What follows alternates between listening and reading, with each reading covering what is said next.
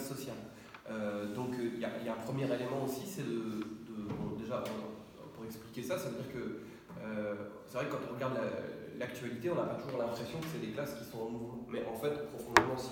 Et si on regarde à l'échelle de l'histoire, en plus, euh, les grandes dynamiques et les grands événements sont justement structurés par, euh, les classes sociales. Alors, euh, il faut peut-être revenir, même si ça peut paraître un peu basique, mais sur ce que sont les classes sociales. Alors, je renvoie dans la bibliographie, c'est le, c'est le A, qui doit, sais plus où il est, mais parce que c'est pas dans l'ordre. c'est une citation de, Ben Saïd qui est un peu longue sur ce que sont les classes sociales, mais que vous pouvez lire, voilà, c'est de l'autre côté dans Marx l'intempestif, mais c'est en gros de dire que les classes sociales, euh, il y a bon, la classe dominante, la bourgeoisie qui détient les moyens de production. Euh, de l'autre côté, il y a le prolétariat. Euh, bon, pour donner une, définition simplificatrice, mais justement, Ben Saïd développe ceux, qui, ceux et celles qui vivent du fruit de leur travail. C'est très simplificateur. Et puis en fait, ce qu'il faut jamais oublier, c'est qu'il y a une myriade de couches intermédiaires que, pour simplifier, on appelle la petite bourgeoisie, mais qui sont en fait euh, des couches très différentes parce qu'entre un paysan euh, et un commerçant euh, du 8e arrondissement, il n'y a pas grand-chose de commun en réalité, ou un cadre supérieur dans une grande entreprise, il n'y a pas grand-chose de commun en termes de vie quotidienne, mais par contre c'est aussi c'est les gens qui font partie de classes intermédiaires et, et, de leurs multiples strates et qui interviennent quand même dans les situations politiques. Euh, je pense que c'est vraiment bien, à un moment de sa vie, de lire Le 18 Brumaire de Louis Bonaparte, euh, de Marx, qui est la, référence B, euh, parce qu'en fait, moi, c'est ce qui m'a fait comprendre que l'analyse en termes de classe sociale, c'est un truc super puissant. C'est-à-dire, quand tu regardes qui sont les individus, ce qu'ils représentent, d'où ils viennent, en fait, ça te permet vraiment de, voir leur dynamique, leur trajectoire, de façon bien plus sérieuse qu'une analyse à un moment donné. Euh, donc euh, pourquoi on a parlé de faire ce topo juste après les élections législatives? C'est que les élections législatives, elles sont euh, un thermomètre ou un miroir, comme selon les formules qu'on utilise régulièrement, un miroir déformé de la réalité des rapports de force politiques entre les classes. donc déformé, il hein, ne faut pas croire que c'est exactement ce qui se passe dans les classes sociales, d'autant plus qu'on sait qu'il y a une abstention énorme de, nos jours dont il est bien difficile d'analyser euh, le contenu, mais grosso modo quand même le résultat de la présidentielle, il montre euh, trois gros blocs. Euh, le premier, c'est celui de l'extrême droite, le second, c'est celui d'une gauche recomposée, et le troisième, au centre, autour, de, autour de Macron. Donc je refais pas tout le topo sur ce que c'est l'extrême droite et tout, parce qu'il y a eu le topo sur le fascisme et puis j'ai mis des trucs aussi dans la, dans la bibliographie. C'est le truc C, si je lis bien mes notes. donc euh, en gros, on a une extrême droite qui fait des scores qui sont euh, assez impressionnants euh, dans toute une série d'endroits, mais disons que ce qui est nouveau par rapport à la période précédente, c'est qu'en termes de classe sociale, justement, il y a une modification. C'est-à-dire que pendant très longtemps, le Front National a été assez implanté dans la classe ouvrière, et en fait, il y a une évolution, et Zemmour, en fait, accompagne cette évolution euh, mais qui est une évolution qui ne commence pas dans ces législatives, hein, qui a commencé il y a une dizaine d'années environ, euh, du fait que euh, la petite bourgeoisie, justement, les classes intermédiaires, les commerçants, les cadres, etc., votent de plus en plus pour l'extrême droite. et pour le coup, dans la classe ouvrière, ça tend à se rétracter. Et je dis Zemmour, il accompagne ce mouvement-là parce qu'en fait, on voit de plus en plus que l'extrême droite porte un projet politique qui n'est pas euh, qui ne correspond pas aux intérêts euh, du prolétariat, mais qui correspond à ce que d'ailleurs on entend souvent, pour le coup, l'idée que les, les, classes intermédiaires seraient euh, abandonnées, seraient les victimes de la crise, et c'est une réalité, c'est-à-dire qu'il y a une paupérisation des couches intermédiaires, et c'est ça qui fait la base sociale de l'extrême droite et du fascisme. Alors pour en dire encore un mot sur cette montée de l'extrême droite, il faut se rendre compte que, bon mais je ne vais pas paraphraser ce qui a été pu être dit hier, mais que l'extrême droite serait un saut qualitatif, et le fascisme encore plus, par rapport à une droite y compris autoritaire. C'est-à-dire que euh, on voit que euh, le fait de pouvoir militer, euh, de distribuer des tracts, bon, on se fait emmerder aujourd'hui par les flics, ou les flics, et on le voit d'ailleurs, tuent de plus en plus. Mais quand tu as l'impossibilité de dire autour de toi ce que tu penses sous peine d'être menacé par tes voisins de palier qui te dénonceraient à la police, c'est autre chose. Euh, il y a un saut qualitatif dans, ce sens-là. Alors après, ce qu'il faut quand même avoir en tête, c'est que euh, en fait, la montée de l'extrême droite et de solutions autoritaires est quelque chose qui est euh, démultiplié dans tous les pays du monde et, et des solutions nationalistes aussi. Donc c'est quelque chose qui correspond c'est quelque chose qui correspond à l'évolution de la société en fait. C'est-à-dire que la bourgeoisie a de plus en plus de mal à intervenir dans la concurrence internationale. On le voit d'ailleurs, il y a encore eu des nouveaux trucs là ce matin sur Taïwan avec la guerre, donc ça ne revient pas sur cet aspect-là de la guerre, mais le, le, fait de pouvoir du coup surexploiter la population, et le fait d'envisager des solutions nationales et des concurrences, y compris armées avec d'autres puissances, c'est quelque chose qui est en fait le terreau matériel euh, de la montée de l'extrême droite et du fascisme. Donc c'est quelque chose qui existe à l'échelle internationale euh, et qui euh, donc se développe de plus en plus. Donc on a ce pôle-là qui s'est constitué de façon très très forte dans ces élections législatives. Le deuxième grand pôle, donc à l'opposé, c'est un pôle autour euh, d'une gauche recomposée, donc euh, avec un vote de classe qui est assez impressionnant aussi autour de Mélenchon, avec des 50, 60, voire 80% dans certains bureaux de vote dans les classes populaires, dans les quartiers populaires, et qui montre en fait une forme de réhomogénéisation de la classe ouvrière autour d'un vote plein de contradictions. Euh, on y reviendra, mais je pense qu'il y a quelque chose qui est important, c'est d'avoir en tête un, deuxième concept, je dirais, autour de ce que sont, euh, de ce qu'est la définition classique des partis ouvriers. C'est-à-dire qu'on on analyse le fait que la nature sociale d'un parti, elle est complexe et contradictoire. Euh, il y a un premier aspect, c'est sa base, c'est-à-dire ce qui la constitue, ses militants, ceux qui votent pour elle, ceux qui du coup influence en termes de euh, revendications, de besoins, etc. Et une organisation, elle ne peut jamais se détacher complètement de sa base sociale. Elle est toujours obligée de donner un petit peu. Ne serait-ce que parce que si tu ne donnes pas un minimum à ta base sociale, en fait, elle ne vote plus pour toi. Et tu n'as plus de capacité aussi à reconstituer euh, des cadres militants. C'est ce qu'on a vu par exemple avec le Parti Socialiste qui a rompu il y a très très très longtemps, il y a des dizaines d'années en fait, avec une base ouvrière et qui du coup en fait à la fin éclate parce qu'il est traversé entre euh, ceux qui sont complètement acquis à la bourgeoisie et qui donc euh, votent pour Macron, et puis euh, après des résidus, des couches intermédiaires qui sont dans l'appareil d'État et tout, mais qui sont complètement détachés d'une base sociale. Donc on distingue voilà, la base sociale et les directions.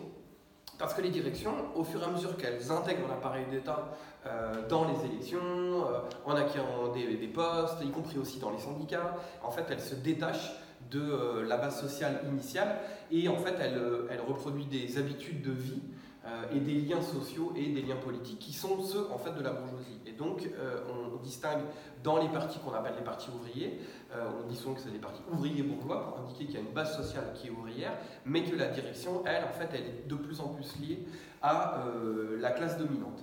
Euh, donc je, passe un peu, mais on a vu dans euh, euh, cette situation, donc je vous disais le, un PS qui est, qui est éclaté, un PC qui se maintient, mais compris parce que justement sa base militante elle est beaucoup plus solide que ce que pouvait être le Parti Socialiste, malgré le fait qu'il y ait quasiment autant compromis en fait dans l'appareil d'État, même si ça des fois ça se voit moins pour une série de gens. Et puis donc l'extrême gauche qui est écrasée en termes numériques parce que en fait le vote pour Mélenchon est apparu comme le vote de rupture. Euh, c'est-à-dire, on le voit quand on a fait du porte-à-porte pour les législatives, les gens ils disent Ah, c'est vous qui nous défendez en parlant de la NUP. C'est-à-dire que les gens se reconnaissent, le vote de classe s'incarne là-dedans. C'est-à-dire qu'ils considèrent que leur représentant c'est Mélenchon. Et aujourd'hui, euh, la, NUP, il incarne aussi une rupture avec Macron euh, dans un contexte où il n'y a pas d'expérience de trahison des partis réformistes depuis quand même longtemps. parce que Hollande, ça commence à dater, et puis les expériences qui sont plus euh, concrètes en termes de participation, euh, des organisations syndicales, à, ces compromis sociaux avec le pouvoir, ça date encore d'avant. Donc il y a cette idée que vous nous défendez, euh, et donc dans ce vote Mélenchon se révèle une colère de classe qui est confuse. On l'a vu à la présidentielle, il ne faut pas oublier qu'une bonne partie, euh, je crois que c'est un tiers des gens qui ont voté Mélenchon, ont voté pour l'extrême droite au deuxième tour, ce qui montre encore une fois cette colère, mais en même temps ces confusions, et puis bien sûr euh, des illusions dans les institutions, même si tout ça n'est pas unilatéral, parce qu'il faut quand même se rappeler que par exemple en 36 en Espagne, mais aussi en France, en fait la confusion des masses par rapport au programme est très ambivalente, c'est-à-dire qu'il y a une forme d'illusion ils croient que les réformistes vont faire un, certain nombre de choses. Mais en fait, en 1936, ce qui s'est passé, c'est que les gens croyaient que euh, les organisations réformistes allaient socialiser les terres et socialiser les usines. Et donc, en fait, quand il y a eu l'élection, eh ben, les gens l'ont fait. C'est-à-dire qu'ils sont sortis dans la rue, se sont mis en grève parce qu'ils ont dit, bah, puisque c'est le programme du Front Populaire, bah, on va le mettre en place. Donc, c'est très euh, ambivalent cette façon, euh, ces illusions. Et donc voilà ce deuxième bloc, et au milieu, autour de Macron, moi je crois, bon c'est discutable, hein, c'est pas un truc de l'organisation, mais qu'on peut parler de bonapartisme autour de, de, bonapartisme autour de Macron. donc là c'est pareil aussi, c'est intéressant de lire le 18 Brumaire de Louis Bonaparte de Marx dans l'idée, en gros, quand tu as des conflits de classe qui s'exacerbent, même si ça ne se voit pas forcément chez nous sur le plan des luttes sociales, mais on le voit en termes de, structuration euh, sur les, partis politiques, euh, quand la lutte des classes s'exacerbe, il arrive que euh, des individus comme ça, et c'est un peu le cas de Macron, et il y a le cas aussi dans d'autres pays, sortent du lot pour faire croire qu'ils sont un compromis acceptable entre les classes sociales. Et alors qu'en réalité, sert bien évidemment les, intérêts de la bourgeoisie, mais il, donne l'impression d'être un individu, d'ailleurs on sait, c'est comme ça que le premier mandat a été perçu, qui va mieux écouter, qui va être euh, quelqu'un de nouveau, etc. Toutes ces conneries-là, mais qui, sont quelque chose qui porte en fait euh, cette idée de quelqu'un qui est au-dessus euh, des classes. et après, bon, je dis un dernier mot sur les scores de l'extrême gauche qui ont été très faibles, mais aussi un des gros problèmes, c'est qu'en fait ils sont uniformes, c'est-à-dire que quel que soit le quartier, qu'on soit dans un quartier bourgeois ou dans un quartier populaire, fait quasiment le même score, ce qui veut dire qu'en gros, c'est des gens qui sont convaincus un peu sur nos idées, mais euh, on ne perce pas au-delà de ça, au-delà des gens qui sont euh, euh, déjà convaincus. Il y a une contradiction que je trouve intéressante, c'est le fait qu'à la fois Philippe Poutou a fait un score extrêmement bas, mais qu'il est la deuxième personnalité préférée de, gauche. C'est-à-dire comme si en fait, des, électeurs de gauche, pour être précis, comme si en fait les, les gens trouvent que ce qu'on dit est utile et intéressant, mais à condition que ça soit dans le cadre euh, de l'unité. Euh, donc ça, c'est quelque chose qui doit nous faire réfléchir, même si bien sûr, on n'est pas obligé de répondre aux sollicitations qui sont euh, autour de nous. pour prendre un peu de, de recul voilà, sur ces trois blocs, pourquoi ils incarnent quelque chose, je le disais tout à l'heure, c'est le résultat d'une tendance à l'exacerbation de la lutte des classes dans le cadre d'un système dans lequel les contradictions deviennent difficiles, difficiles à gérer. Alors, euh, la question c'est qu'est-ce qui va se passer maintenant en fait? Euh, pareil, on peut le regarder à une échelle internationale, mais le plus probable, quand on regarde justement les problèmes économiques, euh, la crise climatique, la crise sociale, enfin tous ces éléments-là qu'on discute souvent, qu'est-ce qui va se passer? Le plus probable, c'est que la bourgeoisie et les bourgeoisies, elles n'arrivent pas à trouver de solution simple. Donc en gros, ce qu'on voit, je disais tout à l'heure, c'est des solutions autoritaires qui se développent, y compris par le biais de la guerre, euh, qui sont une façon de résoudre le problème et qui sont la façon bah, évidemment la plus défavorable pour nous parce que ça peut aller extrêmement loin. Ça peut être la guerre, ça peut être le fascisme, ça peut être des solutions autoritaires, intermédiaires. Euh, et de l'autre côté, ben, nous, notre but, notre rôle, c'est évidemment de renforcer euh, ben, le, la possibilité pour les classes populaires et pour la classe ouvrière de se proposer une solution alternative dans, euh, ce, dans contexte-là. Alors si on reprend euh, la longue citation du manifeste du Parti communiste que j'ai mis en E à la fin, euh, il faut qu'on n'oublie pas que, pour reprendre la, la, première phrase, les communistes ne forment pas un parti distinct opposé aux autres partis ouvriers, ils ont un point d'intérêt qui les sépare de l'ensemble du prolétariat. Ils n'établissent pas de principes particuliers sur lesquels ils voudraient modeler le mouvement ouvrier. Alors c'est euh, bizarre de, se dire ça parce que ce n'est pas notre expérience quotidienne en fait. Notre expérience quotidienne c'est d'être une organisation séparée des, organisations, euh, des autres organisations euh, ouvrières. D'ailleurs, je reviens au passage sur le concept de gauche, j'en dis trois mots et demi, mais je voulais le récupérer, mais je vais le, scanner. En fait, il y a un très bon article de François Savado qui s'appelle La gauche, une ambiguïté historique fondamentale. Je vous promets, dans la semaine, je mets sur le site internet du NPA. En fait, il y a un texte qui explique en quoi le terme de gauche est en fait dans l'histoire euh, une fusion un peu euh, abstraite, quoi. Euh, ah je trouve pas le mot, mais vous voyez ce que je veux dire, une, création d'une sorte de fusion entre les organisations ouvrières, comme je disais tout à l'heure, qui ont une vraie base ouvrière, etc., quel que soit un peu ce qui se passe dans leur direction, et les organisations qui en fait ont toujours été des organisations de la petite bourgeoisie ou de la bourgeoisie. On le voit vachement dans les Verts, par exemple, c'est-à-dire qu'ils ont des préoccupations de gauche, clairement, euh, humanistes, démocratiques et tout, avec lesquels on peut se retrouver parfois plus qu'avec euh, le PC, pardon, pour prendre tout le, truc, toutes les conneries qui racontent hyper nationalistes, mais en, fait qui n'est pas une organisation ouvrière, qui n'a jamais été implantée dans la classe ouvrière. Donc euh, ce terme de gauche est une, une, façon de, de, créer une unité dans ces, entre ces courants-là. donc, donc voilà, je le dis là parce que du coup, quand on discute de nos liens avec les organisations ouvrières, ben, on parle des organisations ouvrières, pas des organisations qui ne sont pas des organisations ouvrières. Donc euh, euh, pourquoi c'est important? Parce que cet aspect des choses sur euh, nos objectifs, parce qu'en fait on ne pense pas que c'est par les idées qu'on change le monde. Les idées, elles n'ont d'intérêt que si elles se transforment en force matérielle, c'est-à-dire en mouvement des masses. Et, donc la question c'est de savoir comment ça se passe. Est-ce que, comment est-ce qu'on arrive à faire que des idées révolutionnaires, des idées de la lutte des classes, en fait, soient partagées par les masses pour qu'elles s'en emparent et qu'elles euh, essaient de transformer euh, le réel? Et donc c'est de ce point de vue-là que Marx et Engels dans le manifeste du Parti communiste disent que les communistes n'ont pas d'intérêt différent des autres partis ouvriers, c'est qu'ils disent en fait les masses elles ont des préoccupations dans une situation, elles ont des, elles ont des intérêts, et en fait au-delà des désaccords stratégiques qui peuvent être extrêmement importants, en fait ces intérêts, il faut les défendre de façon euh, unitaire parce que sinon ça ne marche pas. C'est-à-dire que ce qui donne de la force euh, à la classe ouvrière, c'est son unité dans l'action parce que c'est ce qui lui permet d'avoir la puissance pour s'opposer à la bourgeoisie et aux autres classes. Parce qu'en fait, c'est le truc aussi, aussi c'est que la classe ouvrière, elle n'a pas tant de moyens que ça, j'y reviendrai, et notamment ça crée toute une série de, de problèmes euh, de, ce qu'elle obtient dans le cadre du capitalisme.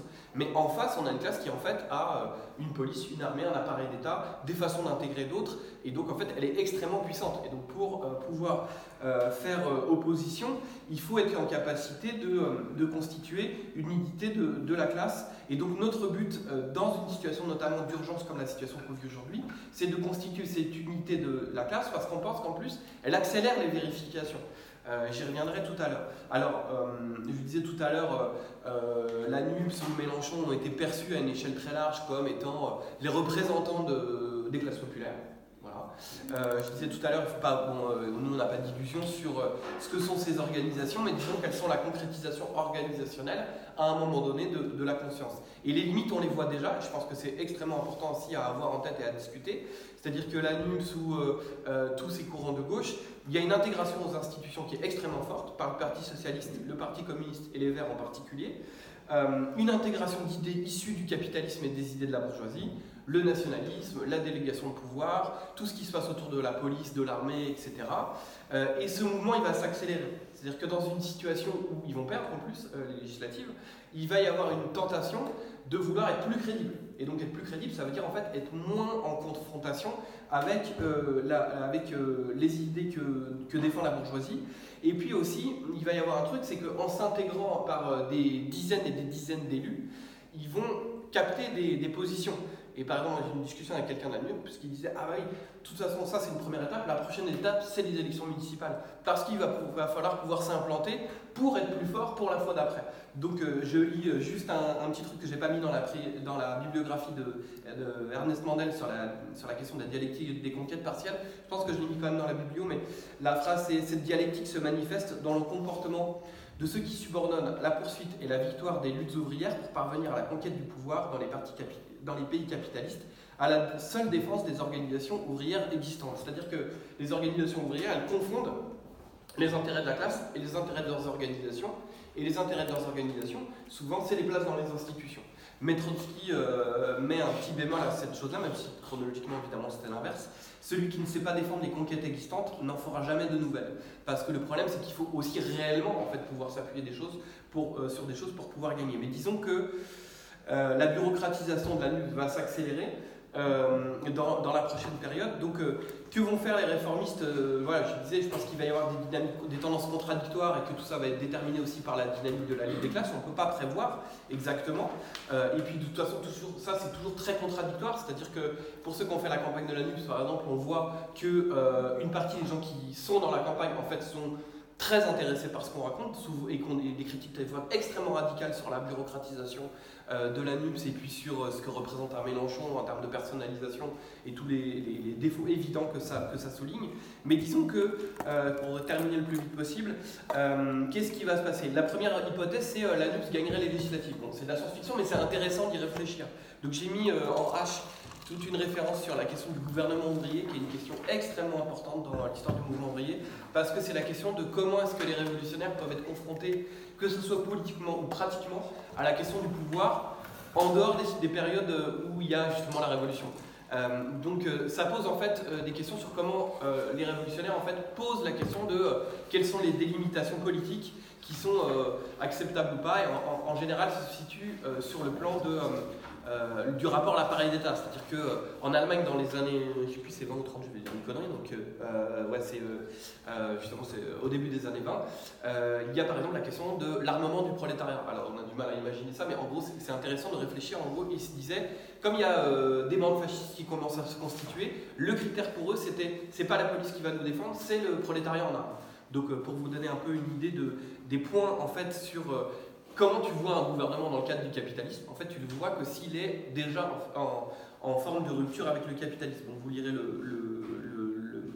passage. Deuxième, euh, hypothèse la plus probable, la NUPS ne gagne pas les législatives, Mélenchon n'est pas Premier ministre. Donc, je disais tout à l'heure, il peut y avoir une démoralisation et euh, une recherche d'une espèce de, réalisme. Mais il y a une, un sous, euh, une sous-hypothèse, c'est Macron n'a pas la majorité dans ce cadre-là. Ça, on verra la semaine prochaine, mais c'est une possibilité extrêmement intéressante. Parce que ça veut dire que si Macron n'a pas la majorité, ils vont soit y avoir une accélération des clarifications dans la gauche, c'est-à-dire parce que tu as une partie qui va vouloir aller gouverner, enfin, avec euh, Macron, qui dira bah, on veut un gouvernement d'union nationale, il y a la guerre, euh, c'est très dur, il va essayer de gratter bien sûr LR et euh, une partie de la gauche. Donc tu auras une clarification dans la gauche sur le positionnement par rapport aux réformes libérales et par rapport à l'appareil d'État. et peut-être que ça donnera confiance pour le coup en ricochet aux secteurs qui sont un peu indépendants. voilà, et dans. après, bon pour nous, pour conclure, euh, comment va se passer la suite? Bah, Nous, évidemment, la situation la plus favorable, c'est euh, s'il y a des luttes de masse. C'est-à-dire que si, gros, ce qui se passe actuellement, cette polarisation en trois blocs, fait que les masses se disent, bah, euh, on a quelque chose qui nous représente, on existe, et donc on peut lutter. c'est ce que les gens nous disent. Nous, évidemment, on trouve c'est un peu bizarre parce que c'est pas comme ça que ça devrait se passer, mais n'empêche que c'est une réalité politique qu'on doit, tenir compte. Donc les masses se mettent à lutter contre les attaques euh, du gouvernement. Dans ce cadre-là, probablement que nous, on aura d'autant plus intérêt à batailler pour euh, l'unité d'action la plus forte possible. Et donc euh, le travail qui a pu être fait en relation avec la NUP, de dire, bah voilà, pour nous, c'était pas essentiellement un travail électoral, on l'avait discuté compris dans les AG, c'est vraiment pas l'essentiel. Pour nous, c'est de transformer ces collectifs-là en collectifs de lutte. Donc, euh, euh, pour terminer vraiment, ça veut dire que dans la prochaine période, il faudra combiner euh, à la fois justement la recherche d'une unité d'action dans la lutte contre le pouvoir, contre le gouvernement, contre la classe dominante, et une construction d'une organisation indépendante qui est capable justement de travailler les différents points qu'on a abordés là, c'est-à-dire à la fois l'indépendance par rapport à l'appareil d'État, euh, donc y compris une indépendance organisationnelle, parce que, euh, alors là-dessus, il faut lire la référence D là, sur réforme sociale ou révolution de Rosa Luxembourg, en fait, elle explique vachement bien comment les désaccords avec les réformistes, en fait, ils ne sont pas idéologiques, ils ne sont pas euh, politiques, ils ne sont pas théoriques. En fait, c'est que les organisations ouvrières, elles ont été intégrées à l'appareil d'État, et c'est par cette habitude-là d'intégration à l'appareil d'État qu'elles sont devenues réformistes. Et elles ont théorisé leur réformisme après l'avoir été en réalité. Donc ça veut dire que toute organisation qui est un projet révolutionnaire doit toujours avoir une indépendance organisationnelle par rapport aux réformistes. Parce que sinon, en fait, tu te fais absorber, accrocher, intégrer, parce qu'en fait, ton, ton habitus et celui de ta sphère sympathisante et des gens qui exercent une pression sur toi se transforment dans cette expérience-là. Euh, et donc aussi euh, bah, avancer dans la construction de formations, de groupes qui s'implantent dans le prolétariat, c'est-à-dire dans les entreprises et dans les quartiers pour essayer de peser aussi sur euh, la situation politique. Donc voilà, euh, je dis un dernier mot euh, sur le fait qu'on fétichise rien, c'est-à-dire qu'il ne faut jamais fétichiser une organisation. Une organisation n'est jamais qu'un outil.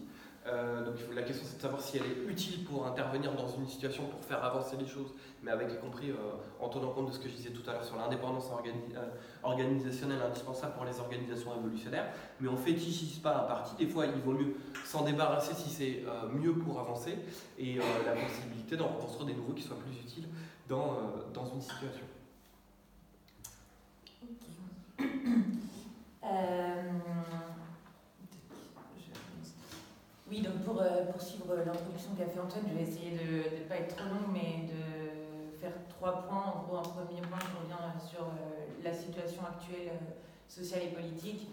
Un second point, un peu sur, comme on est un peu dans le cadre d'une formation où on aborde l'analyse faite des marxistes de la démocratie bourgeoise, et puis, euh, dans une troisième partie, essayer de voir euh, comment, euh, justement, ces analyses-là nous permettent de réfléchir au voie d'une rupture et les moyens de cette rupture avec cette démocratie bourgeoise.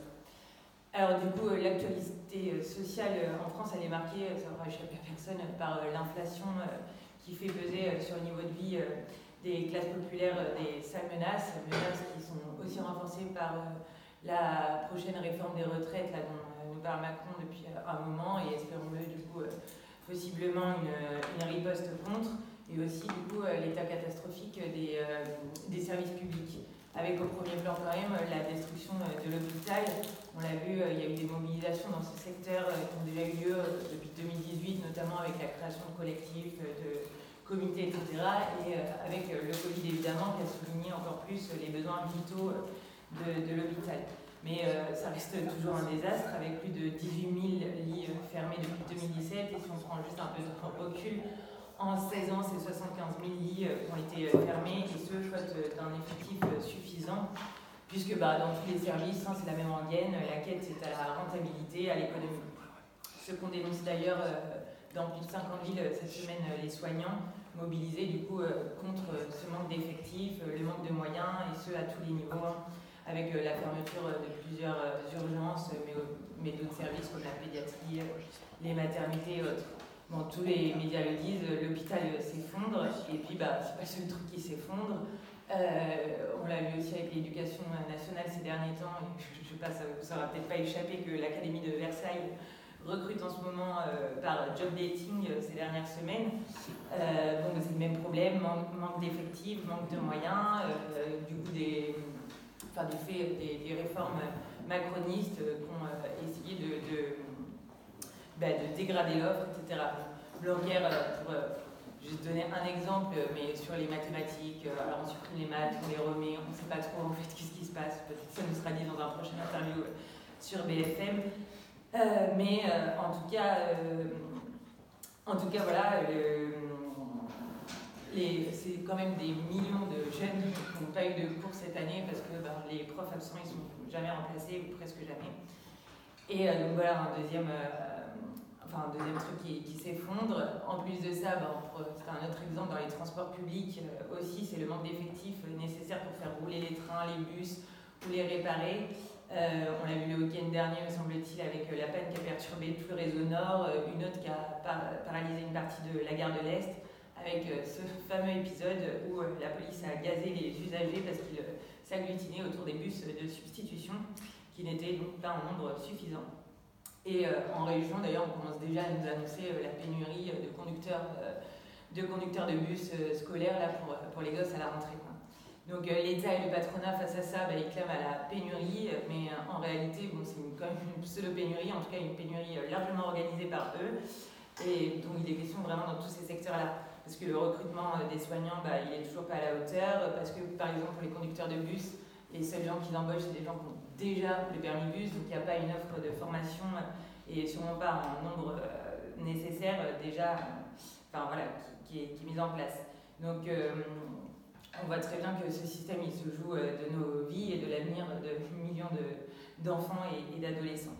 Du côté du privé, ben, même si bon, j'ai parlé des transports publics, mais une bonne partie des transports est déjà privée. Hein, euh, ce n'est pas beaucoup plus reluisant puisque ben, là aussi euh, c'est la précarité, euh, c'est les travailleurs pauvres, des licenciements et quand ce n'est pas le cas, un avenir tout à fait incertain avec notamment l'augmentation des prix liés aux chaînes de valeur qui subissent encore les conséquences du Covid, mais aussi celle de la guerre en Ukraine, à commencer donc notamment par l'augmentation des prix des biens et des produits de consommation courante.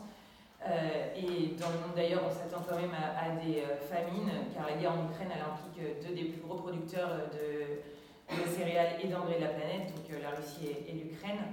Et d'ailleurs, la semaine dernière, il y avait Antonio Guterres, qui est le secrétaire général de l'ONU, qui parlait lui carrément d'un risque d'effondrement du système alimentaire mondial. En effet, le, prix du blé, il a quand même doublé depuis le mois de novembre.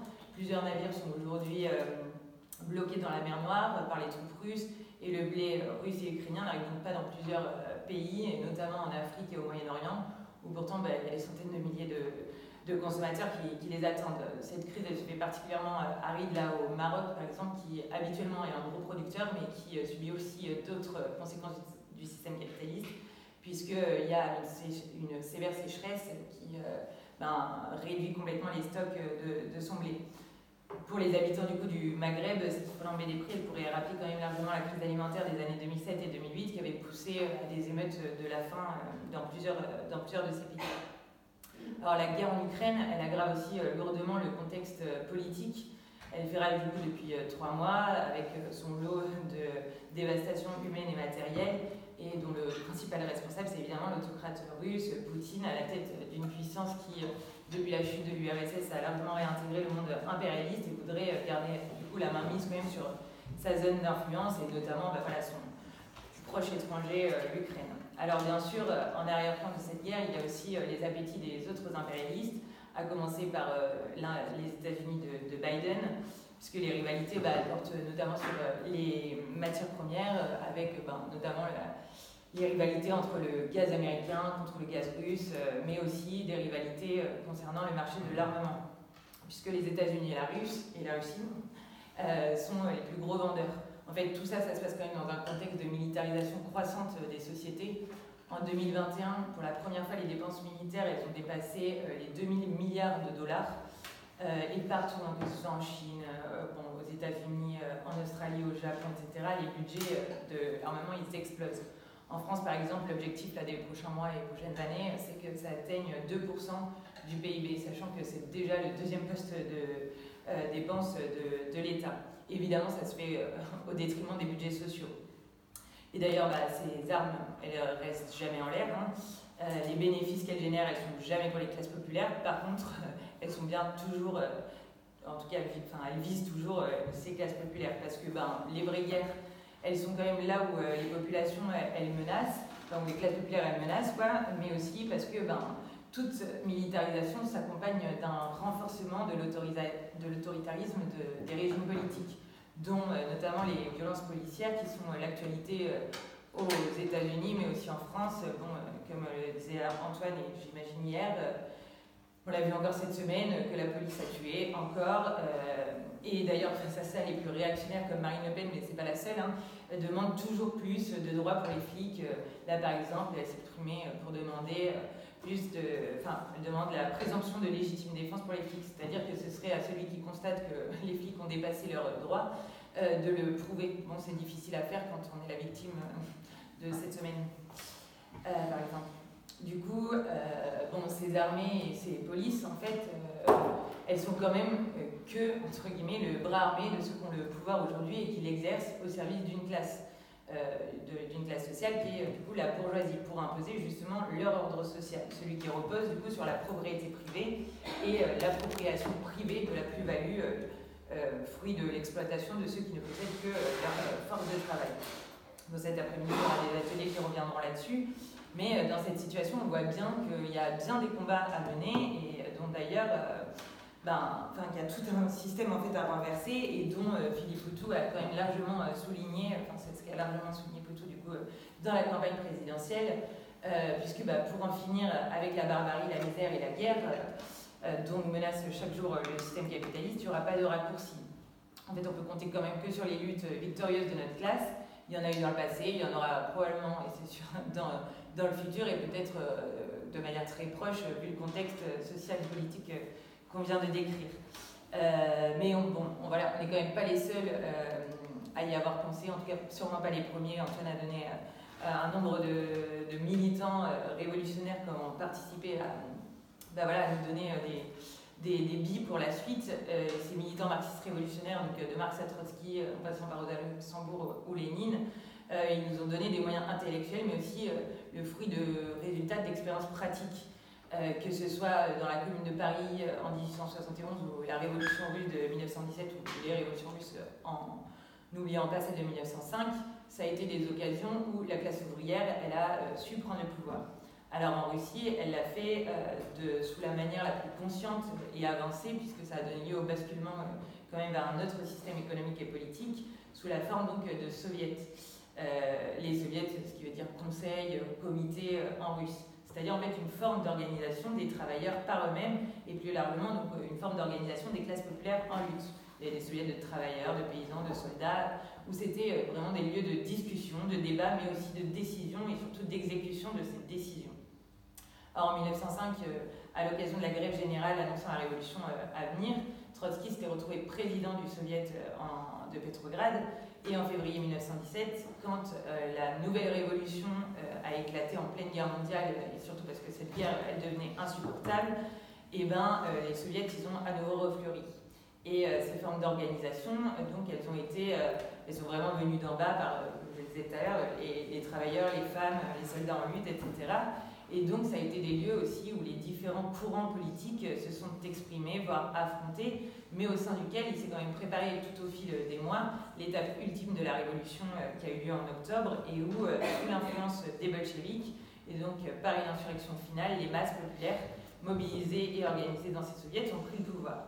Alors, il serait sûrement trop long, mais non moins intéressant d'en discuter plus précisément. Néanmoins, si je parle un peu de ça, c'est juste pour souligner deux aspects de la politique des militants bolcheviques notamment celle de, bon, de, donner, de vouloir donner en tout cas tout le pouvoir aux soviets, même si bon, forcément je simplifie un peu en disant ça, mais euh, aussi deuxième aspect euh, non moins important, c'est quelle politique ils ont mené là-dedans, et donc euh, évidemment contre, contre la guerre, et ce qui nous parle forcément dans, cette situation. les bolcheviks défendaient aussi le pain et la terre aux paysans, y compris aussi les droits démocratiques contre l'autocratie euh, tsariste.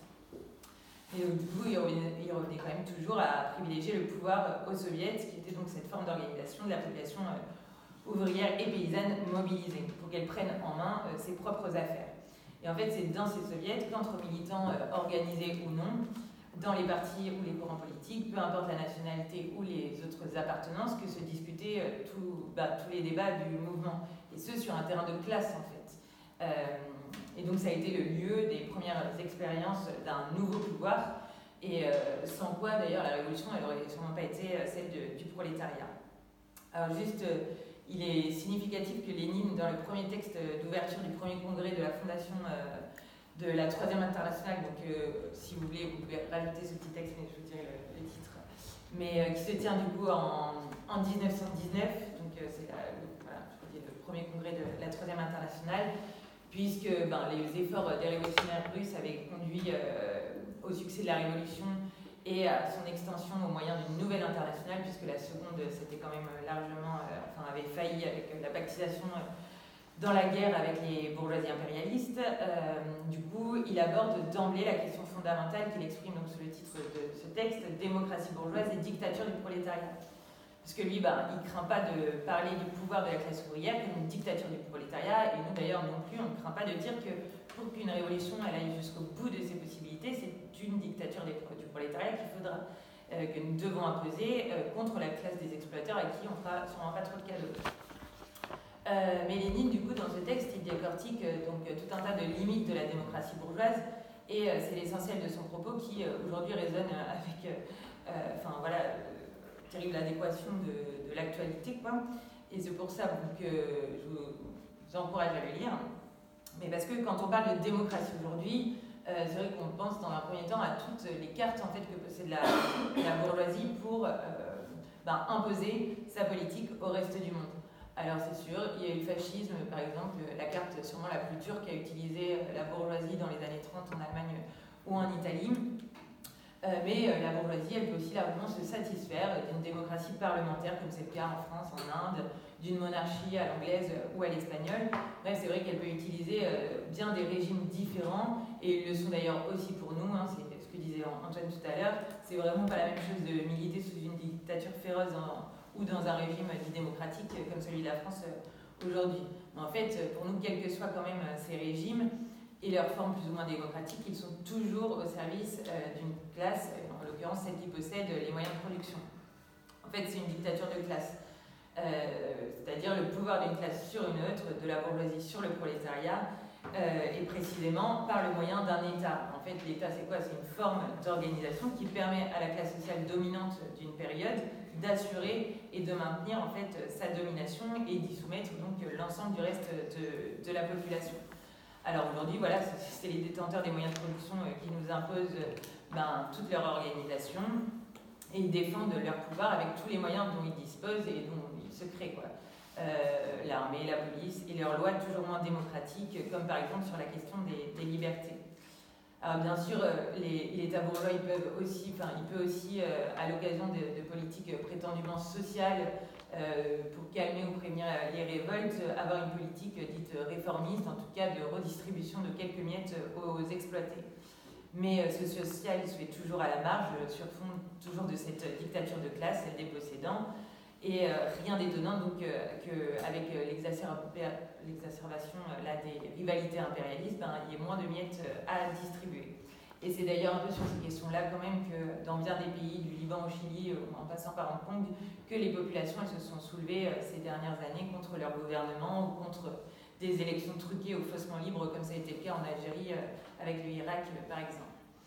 Alors du coup, je vais revenir un tout petit peu sur en quoi cette démocratie bourgeoise, elle, elle restreint les libertés, etc. Lénine, dans son texte, il emballait pas mal et c'est vrai que ça fait vraiment écho euh, à la situation d'aujourd'hui. Alors évidemment, il parle du droit de vote. Euh, ils ont le droit de vote qu'une fois tous les 10 ans. Bon, nous, euh, c'est vrai qu'on vote beaucoup en France en fait, mais pour qui on vote bon, C'est quand même toujours les mêmes, ceux qui ont été élevés dans le berceau avec les dirigeants de Total, les Bolloré, les Bernard Arnault et compagnie. Parce que bon, combien il y a de prolos au gouvernement ou au Parlement ben, c'est peut-être pas pour rien quand même que Mélenchon il n'a pas voulu d'un Philippe Poutou, mais bon. Et puis euh, juste euh, voir un petit peu le, prix que ça coûte une élection, euh, ben, d'une part en parrainage, mais aussi en frais de campagne. Juste pour l'exemple marrant, mais on a tous vu Valérie Pécresse qui pensait pas quand même passer sous la barre des 5%, elle a quand même dû débourser 10 millions d'euros pour sa campagne. Bon, nous, notre candidat Euh, il n'a pas dépassé les 800 000 euros euh, qui sont euh, accordés par l'État et on voit par là quand même que c'est une vraie barrière en fait ben, le fric dans, cette situation pour se présenter et défendre nos idées et qu'on n'est vraiment pas à armes égales avec les autres partis. Et donc bon voilà, là en plus c'est le cas dans les présidentielles où l'État fait un peu de fric, mais aux législatives par exemple c'est pas le cas. Mais il y a aussi cette histoire dont, je parlais un peu rapidement, les droits démocratiques. Pour en citer un, le droit de réunion. ben, de voir combien coûte le prix d'une salle quand on veut se réunir à quelques, pour, un enfin, pour une réunion publique ou un meeting. Ça vaut très très cher. on pourrait aussi parler des moyens d'expression, l'accès à la presse, aux grands médias qui sont tenus par les grands magnats de la, de, de, la finance. Bon, bref, en fait, comme on l'a déjà dit, le vrai pouvoir, du coup, c'est quand même celui de l'argent aujourd'hui. Et du coup, derrière les Macron et les autres dirigeants politiques, euh, ce sont surtout les dirigeants du 440 euh, qui font euh, la politique.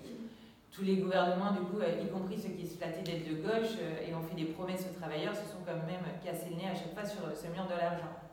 Alors du coup, notre question, nous, c'est comment imposer au patronat d'augmenter les salaires, d'embaucher, de réduire les cadences, etc. Et contrer ce pouvoir, ça ne pourra sûrement pas se faire en encourageant les illusions que répandent les Mélenchon et autres avatars c'est sûr, je l'ai dit au passage, mais c'est vrai que moi je fais partie des militantes, euh, militants qui n'ont pas du tout été convaincus de la position euh, euh, du NPA pour du soutien à, la NUPES, d'ailleurs pour bien des limites que Antoine a pointées lui-même et que, que j'ai dit aussi ici. Mais la solution, du coup, c'est vrai qu'elle pourra n'en passer que par l'imposition d'un nouveau rapport de force qui passera par les luttes. Donc par les luttes, par les mobilisations collectives, les réactions populaires.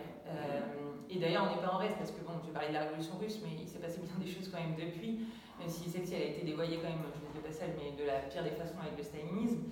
Mais euh, ne serait-ce qu'en France, quand même, ces dernières années, euh, il y a eu tout un tas de bagarres, à commencer enfin, par, euh, par exemple celle de qu'a mené Poutou avec ses collègues contre la fermeture de Ford il y a quelques années, mais aussi contre la loi travail en 2016, contre les réformes du rail en 2018, contre la réforme des retraites en 2019.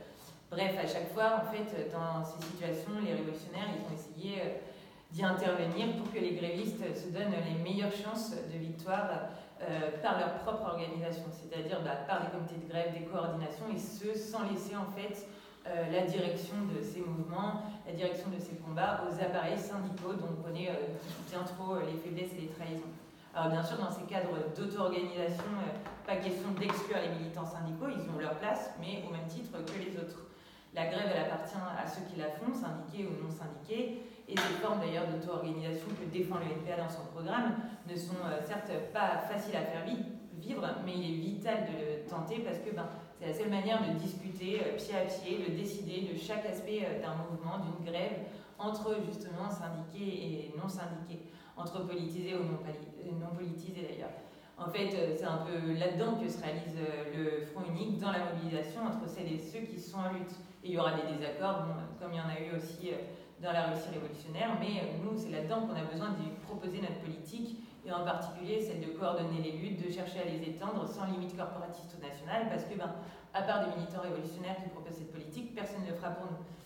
Euh, et du coup, c'est par ces formes d'auto-organisation euh, démocratique entre grévistes, mais un peu dictatoriale quand même, contre le patron, que se font les premiers pas en fait vers un autre pouvoir. En fait, c'est militer euh, là pour un, un, autre rapport de force, y compris du coup face à ceux qui se réclament de notre camp, mais qui cherchent toujours à canaliser les batailles sociales et politiques dans les urnes ou par les directions syndicales qui cherchent à rester ou être en fait les premiers interlocuteurs du gouvernement ou du patronat.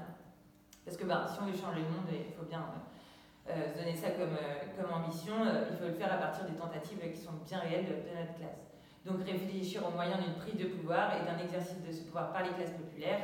On peut imaginer bien des, scénarios à la française, comme ça a été le cas en juin 36, mai 68, mais où cette fois il y aurait des comités de grève qui fleuriraient un peu partout et se fédéreraient à, une certaine échelle et deviendraient en fait un pouvoir plus fort que celui de, la bourgeoisie. Alors bon voilà, c'est un peu rapide, mais euh, c'était pour esquisser nos perspectives, en fait, celle de construire un parti, à la, enfin, un parti à même d'intervenir dans les luttes de, notre classe, dans même dans la lutte des classes en général, mais avec une perspective politique de classe justement, qui soit une boussole pour les exploiter. C'est-à-dire en fait une organisation de classe indépendante et de toutes les forces de la bourgeoisie, et ce peu importe les cartes justement qu'elles se donnent, euh, pour avancer l'idée et l'objectif d'en finir avec ce système par les seuls moyens qui lui sont donnés, c'est-à-dire ceux de la, révolution. Et d'ailleurs, à chaque fois qu'il y a eu quand même des avancées euh, un petit peu même réformistes dans le cadre des institutions de la bourgeoisie, ça a toujours été au moyen en fait de, du mouvement ouvrier, c'est-à-dire ceux de la grève, ceux, de, des luttes en fait, euh, de, la mobilisation, etc. Donc il s'agit d'aller encore de l'avant, enfin voilà, pour pas que dans cette situation, les possédants reprennent leur pouvoir. Et euh, je terminerai juste euh, comme Antoine a commencé par une citation de Marx, je clôt l'introduction au débat aussi en disant que ben, c'est sûr que l'émancipation des, travailleurs sera l'œuvre des, enfin, sera des travailleurs eux-mêmes. Et c'est un peu plus qu'une formule, mais tout un programme pour nous.